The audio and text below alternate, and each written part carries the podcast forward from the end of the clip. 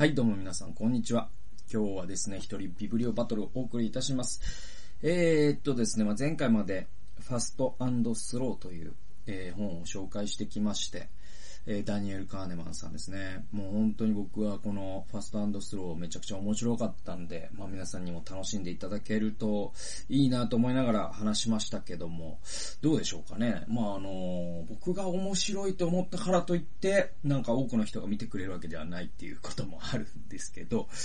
でもまあまあまあ、あの僕が面白ければいいかなと。あの、思ってます。あの、そうですね。はい。えーっと、まあ、そういう YouTube なんでね、あの、それでもいいよと付き合ってくださっている皆さんには本当に感謝いたします。えー、それで、えーっと、もう本当ね、僕あの、一人ビブリビブリオバトル、えーもう、なんだろう、もう無限にできるんでね。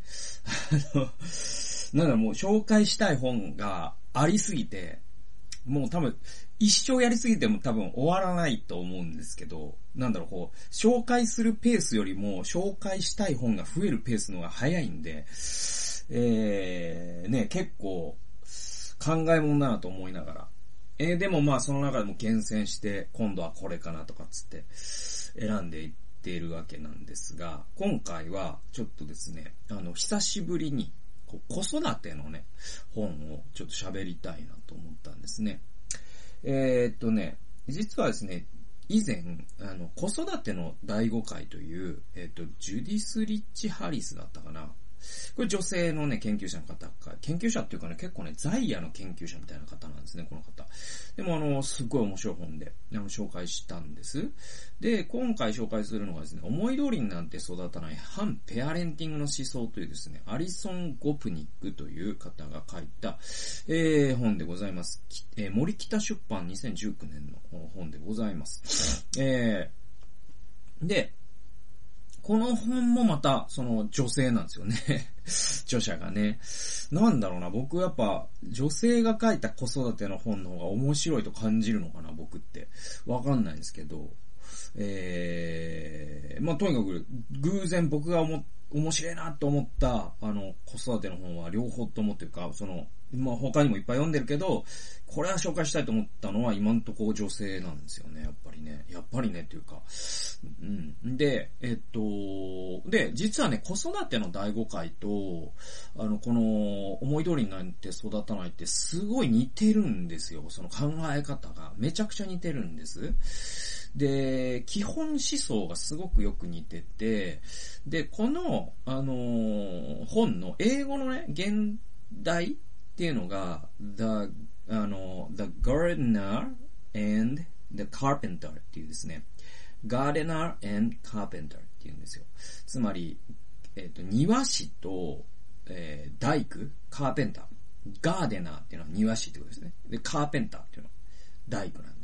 で、えっ、と、訳者の方は、これを庭師と木工職人というふうに訳してます。これ後書きに出てくるんですけどね。で、えっ、と、要は、その、大工っていうのは、その木材とか、まあ、場合によっては鉄筋コンクリートとかね。まあ、そういったものを組み合わせてさ、その設計図に、の、設計図通りに、その、構築物を作っていくじゃないですか。で、ガーデナー、庭師っていうのは、あの、土を作ることはできるんだけど、植物は作れないですよね。植物を設計できないじゃないですか、我々って。種をまきます。土を作ります。我々にできるところはそれだけで、あとはその天気であったりとか、そういったものにもすごく左右されますし、これは絶対うまくいくと思っていろんな肥料とかですね、農薬とか巻いても、あ、死んじゃうってこともある。逆に何もしなくてもすげえ育ったみたいなこともある。っていう意味で、その、性質が違うじゃないですか、その庭師と大工っていうのは。で、えー、その大工っていうのは予測と投魚のモデルなんだけれども、庭師っていうのはむしろ、なんていうのかな、その自然と付き合っていくっていうんですか、その手入れ、できたとしても手入れですからね。なんで、で、じゃあ、このね、本のタイトルから多分皆さん予測はついてると思うんですけど、アリソンさんは、どっちを支持してるかというと、子育てっていうのはガーデナーなんだ言ってるんですよ。で、子育ての第五感もまさにそういう本なんで。で、両方とも子供を育て終わった女性が書いてるっていうのが僕はすごく示唆的だなと思うんですね。で、まあ、ペアレンティングっていうですね、フレーズ。これ結構アメリカでは、なんていうのかな、あの、地雷ワードっていうか 燃えやすいワードでもあって、なんかね、ペアレンティングってね、すごいね、流行ったんです。そのアメリカで特に。日本ではそこまでなんだけど、いわゆるその、日本に訳された時に、親業とかっていうことが盛んにちょっと言われた時期って皆さん覚えてるかもしれませんが、で、特に、やっぱクリスチャン界隈というか、キリスト教界隈ですごく使われたのを皆さんも覚えてるんじゃないかなと思うんですよ。で、もちろん世の中にも広がったんですけど、っていうのがアメリカで、あの、結局起きたことがパラレルに日本で起きたってことなんですよ。で、具体的にはアメリカで、えっ、とね、ドブソン博士のなんとか子育てなんとかみたいな本がベストセラーになり、そしてドブソン博士のなんか DVD とかが売れみたいな時期があるんですよ。これ、80年代なのか90年代のちょっと僕正確にはわかんないんだけど、そんぐらいだと思います。で、僕もね、ドブソン博士の、その、翻訳された教材見たことありますし、DVD で。えー、本も読んだことあります。で、え、っと、まあまあまあ、悪いものではないですよ。悪いものではないです。で、だけど、だけどですよ。あの、だからまあ、ここがまた、その、あんまり、なんていうかな、その、炎、ね、炎上案件っていうのはまさにそういうことで。あの、結構ここって政治とか 思想とかが、あの、子育ての話で炎上しやすいっていうのがあって。だから、そのドブソン博士っていうのはもうまさに、なんていうのかなまあちょっと言葉選ぶんだけど、まあその、昔ながらの教育っていうんでしょうか。えー、そうそうそう、古き良きアメリカのね、えー、家庭というのはとてもよく子育てをしていたという前提で話を始めていくわけです。で、それが今公開しつつあると。じゃあそれ取り戻そうぜみたいな話なんです。で、とすると、古き良きアメリカの家庭ってじゃあ何なのっていうと、聖書を軸にし、そしてその中には実はすごく、うーんとね、まあ、折感、えー、っと、スパンキングとか、はいはいはいはい。あとですね、その男女の役割の固定化とかですね、男は男らしく、ちょ、女の子は女の子らしく、みたいなこととか、あと家父長制ですね。父親は絶対だ。そして母親は父親に従うものとして絶対だ、みたいな、ことがあって。で、僕は、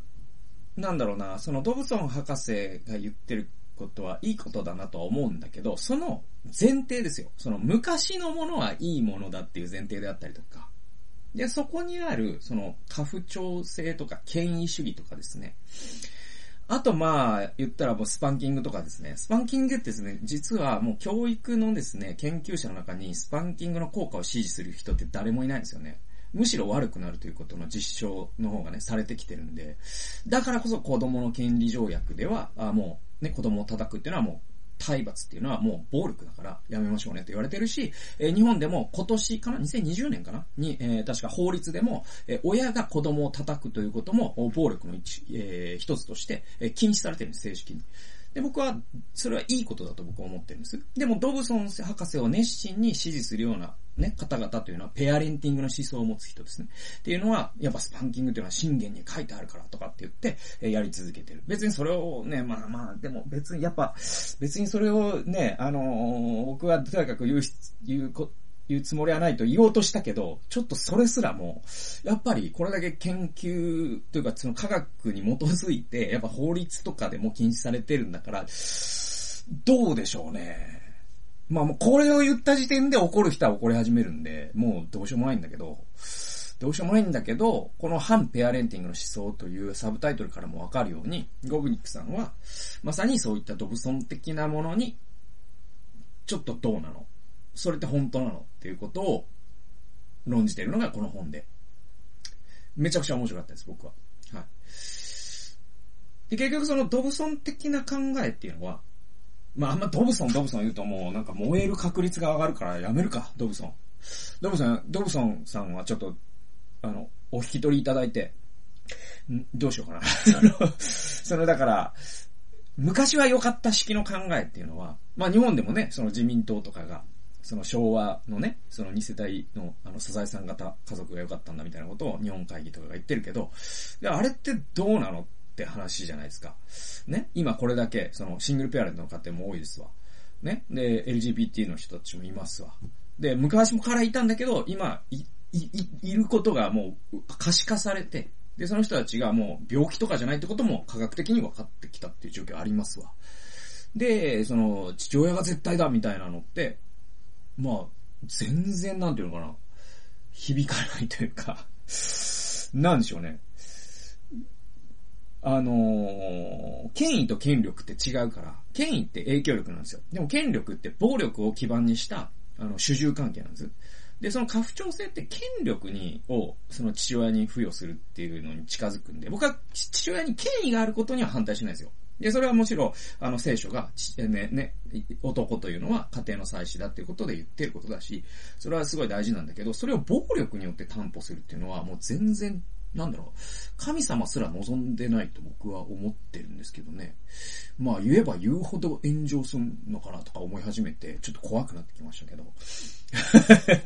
誰に対して気を使ってんのかわかんなくなってきたけど。まあいいや、話、進めましょうね。一切話進んでないんで、話進んできます。で、あの、話進めていけば、皆さんも、なんていうかな、変な、なんか、動物の逆張りしてるとか、そういう話でもないんだなってことは分かっていただけると思うんで。で、7から8ページですね。この、この最初の引用っていうのが、まあこの本の結構その思想的な方向づけのね、あの、全体を知る上でもすごい大事なポイントなんだけど、じゃあ、ペアレンティングっていうものは規範として間違っている。で、えー、まずアリソンさんは言います。はい。7から8ページ。ペアレンティングが規範として間違っているというなら、なぜならばその根拠は、さっき言ったように子供は建物じゃないから、おし、親は大工じゃない。ね。親は庭師でしかないから、その子供のという種のポテンシャルを開花させることぐらいはできるけど、子供を別のものに曲げることはできないんだよってことですよ。ね、だ、そういう意味でペアレンティングは間違っていると、アリソンさんはまず最初に言います。そして、ペアレンティングが規範として間違っているんだから、正しい考えとはどのようなものか。で、親、ペアレントという言葉は実際には動詞ではないし、仕事の形態でもない。そうなんですよ。ペアレンティングっていう人って、まあ、親業という風に翻訳されたことからもわかるように、ペアレントっていう英単語を動詞として使ってるんですね。でも、そもそも親って動詞じゃないじゃないですか。ね？辞書的な意味においてね。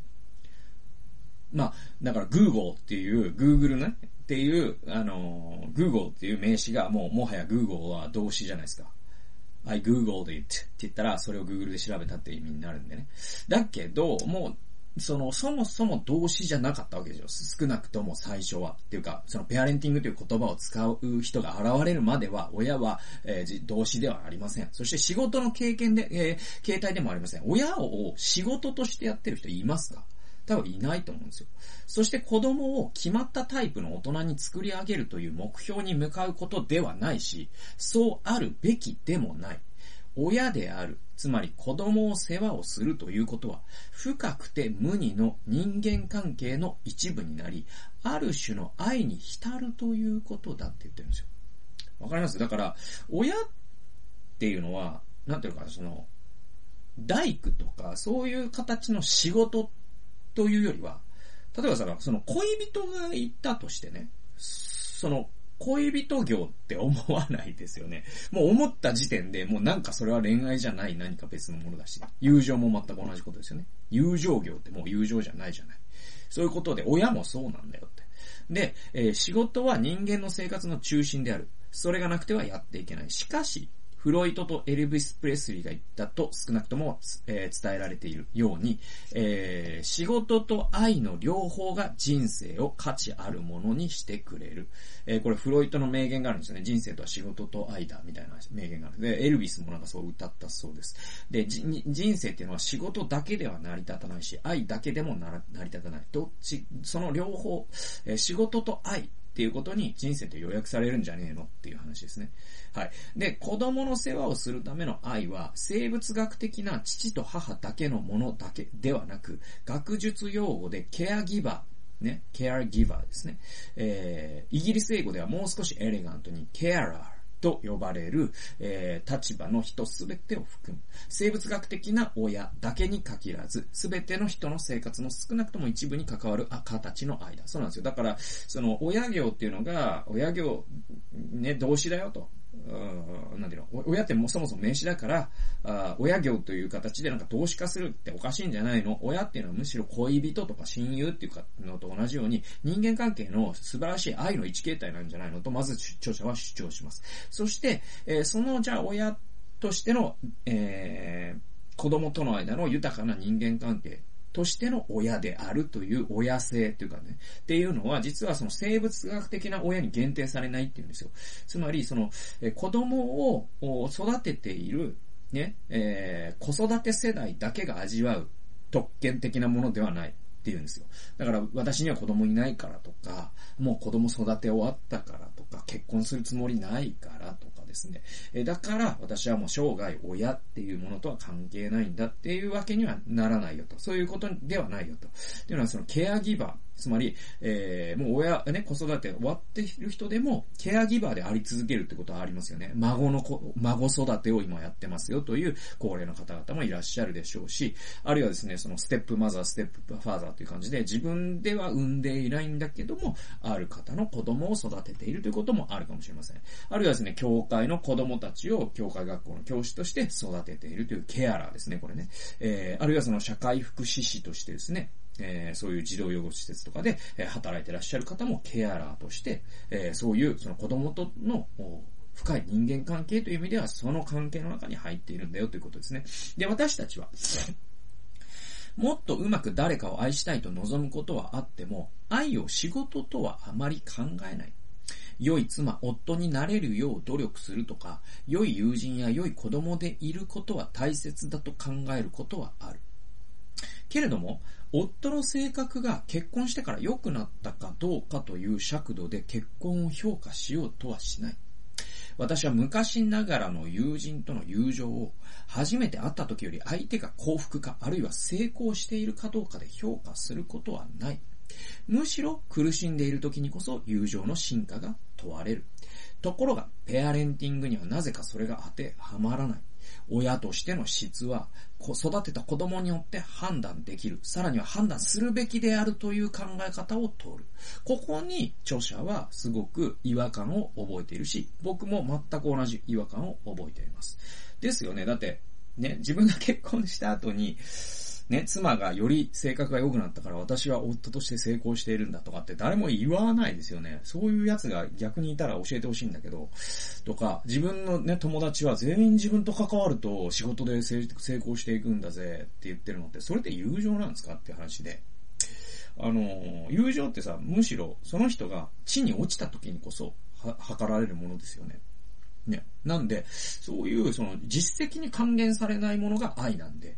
だけど、なぜな、な、なぜか知らないけど、友情とか恋人とか結婚に関してはそういう、そういうコンセンサスがあるのに、親だけは育てた子供によってその質が測られるみたいなことが社会のコンセンサスとしてあるのおかしいんじゃねえのって話ですよ。僕も全くもってそう思いますね。で、それってさ、もう、あれじゃないですか、その豚の品評会とかと同じですよね。ね、牛とかの。いや、このね、あの、一匹一頭、一頭2000万の和牛を育てた、この農家は、飼育者としてすごい。これはわかりますよ。あの、手間暇かけたんでしょうよと。だけど、それを子供にするっていうのは全然ちゃんちゃらおかしい話だと僕は思ってるんです。それは、なんていうかな、その子育てを、なんか、家畜を育てることになんかこう、格下げしてるって感じがするんですよね、僕ね。うん。で、次行きましょう。えー、次っていうか、あの、続きね。えっ、ー、と、親にとって何よりのご褒美は、子供の成績やトロフィーではない。卒業や結婚でもない。自分の子供と一緒にいる。その時々に体と心が感じる喜び。そして子供があなたと一緒にいて喜んでいることが、そのものが親にとって何よりのご褒美なんだと。えー、アリソンさん言ってます。もう僕100%同意しますね。はい。そうなんですよ。はい。あの、子育ての報酬、子育てのご褒美って、子供がなんか有名大学に行ったことじゃないし、トロフィーでもないし、サッカーで優勝したことでもない、卒業したことでもない、結婚することでもない、子供を産んでくれることでもない、じゃない。それってもう家畜と同じじゃないですか。その喜び方って、品評会でトロフィーもたらしてくれる。えー、いい次の家畜を生んでくれる。でも子供ってそうじゃないよね。親にとって一番嬉しいのは、もう子供がそこにいて笑ってくれるという幸せをもうすでに与えてくれてる。それがご褒美なんだよってことですよ。だからこの発想ってやっぱペアレンティングというものとは、ちょっと別な場所にある発想で、僕この発想がすごく、うん、まあ、あえて一言で言うと好きです。あの、えペアレンティングみたいなことから学べることはいっぱいありますけど、おあえて言えば、僕は、えー、アリソンさんの方に、なんていうのかな、一票というか あの、えー、共鳴を覚えますし、また自分の子供に対してはそのように接しよう。僕は大工じゃないぞと。僕は庭師だぞと。ね。子供が僕にくれるのはトロフィーじゃないぞと。有名大学への進学でもないぞと。今こうして一緒にいられるという幸せ、それが子供が親にくれるご褒美だぞと。ね。なんかあの、ちょっと違うような似た話としてさ、なんか僕、これあの、クリームシチューのオールナイトニッポンという僕がもう聞き、聞き続けているラジオがありまして。でね、あの当時35歳ぐらいのね、あの、上田晋也さんがですね、第一子がですね、生まれた時に、なんか有田さんと、あの、フリートークをしてて、で、子供生まれたんだね、なんつって言って喋ってて。でもね、なんかあれらしいよ、つって、上田さんが言うんですよ。ね、子供なんていうのは、あの、4歳までに全ての親孝行してくれるらしいよって言ってたんですよ。で、それなんか世間で言い習わされてることらしいんですけど、僕は上田さんから学んだんです。で、で、どういうことかっていうと、とにかく可愛いじゃないですか、その1歳の子、2歳の子、3歳の子、4歳の子、そういうね、小さいお子さんいらっしゃる方なら、誰でも同意してくださると思うし、またそうでなくても、甥っ子がいるよとかですね、まあ、教科学校のね、そういう子たち見てるよとか、ああまたそういう孫が今いるんだっていう方もいるでしょう。皆さん同意してくれると思うんですけど、その子たち本当かもう見てるだけでこっちが幸せになりますよね。それましてや自分の子供とだった時もう、まあ可愛いというかさ、そのよく言われるからその目に入れても痛くないじゃないけどね。なんかそういう、もう、愛おしいじゃないですか。で、それって我々にもたくさんの幸せを与えてくれるじゃないですか。で、その、で、まあその、だから世間で言われているのは、それは4歳までの話であって、5歳ね、小学生、中学生になってくるともう、うるせえばばみたいになってくるかもしれないしとか、そういうことを多分含んでるんだろうけど、だから、金もかかるしとか、ね、えー、まあ気苦労も増えるしとか、ね。だけど、4歳までのその可愛さっていうので、全部帳消しになるぐらいの可愛さをくれるから、その後頑張ろうぜみたいなことなんだろうけど、多分アリソンさんはそれに対して、いや、4歳以降も、その一緒に入れるという、え幸せ。これが親孝行だよと。ね、二十歳になったら一緒にご飯食べれる。お酒が飲める。まあ、こんな幸せないじゃないかと。その子が別にトロフィーもらってこまいが、ね、えー、有名大学に行くまいが、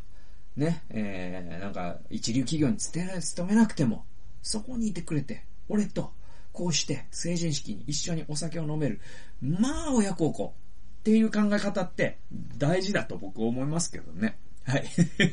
なんなんちゅうね、この僕の主観をずっと語るっていうね。えー、まあまあ、だから、ちょっと導入ということで、今日はちょっと短いですけど、あの、これぐらいにしたいと思います。あのー、まあこれもちょっと複数回にわたって、あの、思い通りになんて育たない。えー、具体的な内容の中にはいろいろですね、本当にあの、最新の科学、えー、論文から導き出されるこういった、あの、実証的なね、議論とかもあってめちゃくちゃ面白いんで、あの、この本、ちょっと何回かにわたって、紹介していきたいと思います。で、まあ、この話っていうのは子育てしてらっしゃらない方にとっても、まあ、必ず何かのヒントになるんじゃないかなと、えー、思っていますので、あの、聞いてくださったら嬉しいなと思います。ということで、今日はこれぐらいにしたいと思います。最後までお付き合いくださり、ありがとうございました。それではまた次回の動画、および音源でお会いしましょう。さよなら。